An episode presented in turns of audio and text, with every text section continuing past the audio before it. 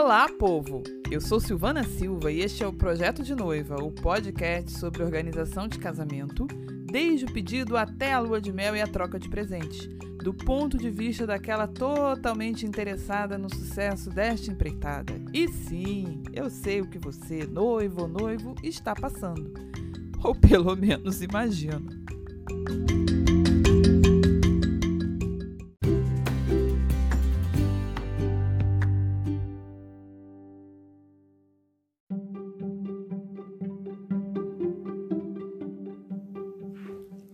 E hoje, depois de melhorar a barra dos cerimonialistas, eu vou falar sobre como casar sem ter cerimonial. Uhum.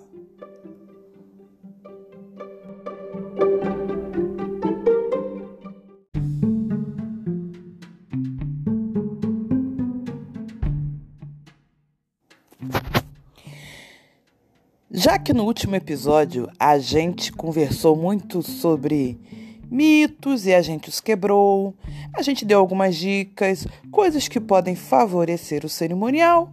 Então vamos continuar o papo falando sobre como casar e não precisar do cerimonial. Algumas dicas que, na verdade, são a derivação das coisas que nós conversamos no episódio anterior, ok?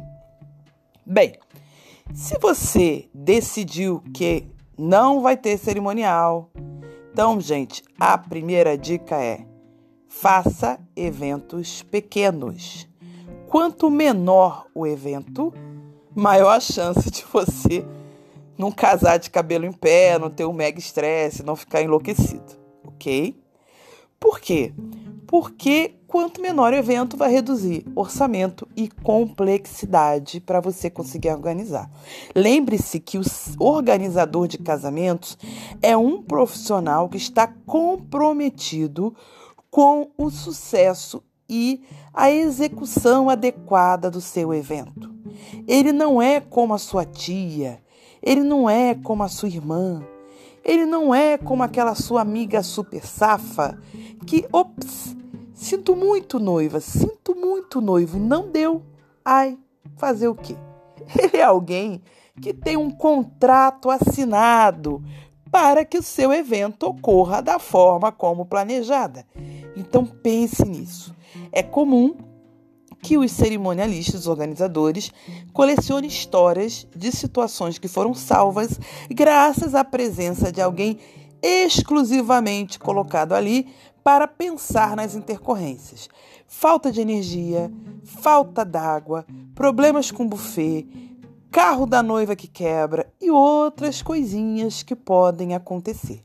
Lembre-se disso. Quando você faz um mini wedding, um evento pequeno dentro é, de um único local, isso facilita um pouco que você consiga levar a cabo algo sem ter esse profissional que vai estar com você por contrato. E aí vem a segunda dica: simplifique a logística do seu evento. Se você quer casar sem ter um organizador de casamentos formal, você não pode, por exemplo, fazer o que muita gente faz, que é casar num, fazendo a cerimônia em uma igreja em determinado endereço e fazer a festa do outro lado da cidade, todo mundo tendo que se deslocar. A chance de você ter algum problema nesse caminho, você precisar ligar para alguém, você alguém te ligar pedindo ajuda por alguma coisa, não é pequena. E aí, noiva? E aí, noivo? Você dentro do carro, de terno, de vestido, já estressado, pensando nos seus votos, no seu juramento, e tá você pensando no que vai acontecer lá na festa que tá dando o maior chabu. Então pense nisso. Ter alguém que está focado nisso melhora muito. Mas se você quer abrir mão disso, então repense a sua ideia de fazer o evento em dois locais. O ideal aí, gente, é fazer no local apenas. Ou em, do, em dois locais que sejam é, muito próximos. Eu já fui a dois casamentos em que você. Casamentos assim, recentes, né? Coisa de é, 4 a 5 anos. Coisa em que a gente fazia a cerimônia na igreja e a festa no salão ao lado. Não eram o mesmo estabelecimento, mas você simplesmente anda pela calçada e chega ao salão. Ou então a cerimônia na igreja e você atravessou a rua, chega ao salão. Tem menor chance de dar rolo. Cuidado com coisas feitas por múltiplos fornecedores. Ou você faz a decoração com um, os arranjos florais com outro, o buffet com outro, o bolo com outro, o docinho com outro, sem ter alguém para se assegurar da chegada de todos esses elementos, você vai ter alguns problemas. Então, simplifique a logística, ok?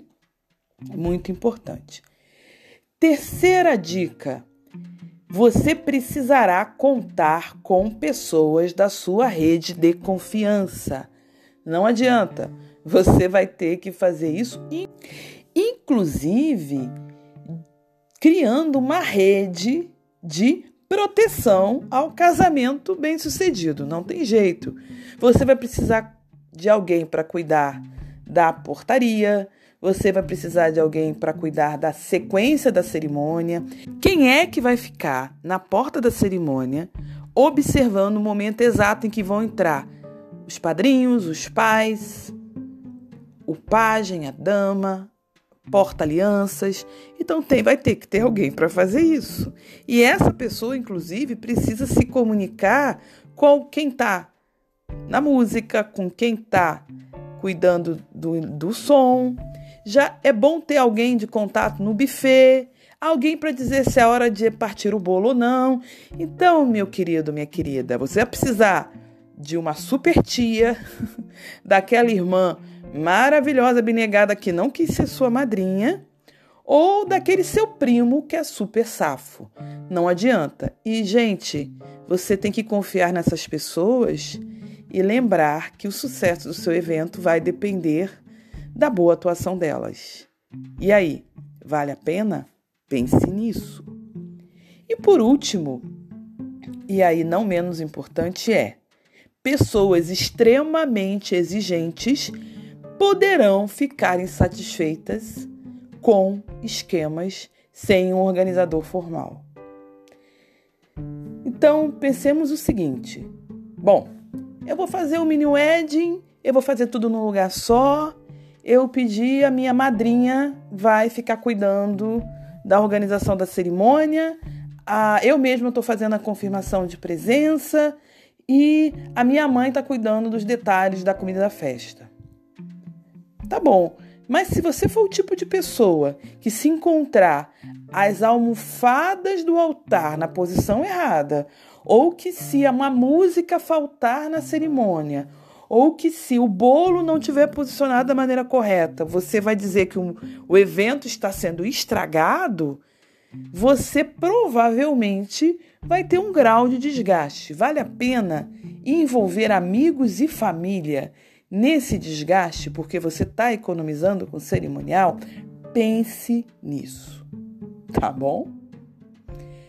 Lembrando que, nesse caso, em espelho ao que falei no episódio anterior, pessoas que pretendam fazer casamentos pequenos em locais com menor demanda logística, pouca formalidade e que estejam prontos para surpresas, podem sim fazer um casamento sem ter esse auxiliar, esse profissional.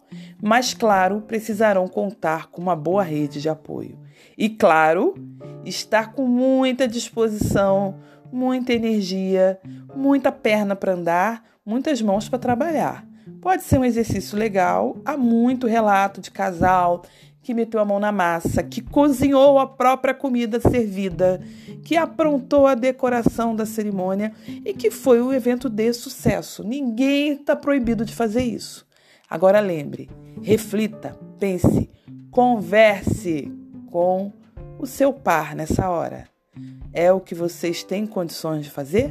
Se tiver, Ok, então comecem a se organizar o quanto antes, já que vocês não pagarão ninguém para se organizar por vocês.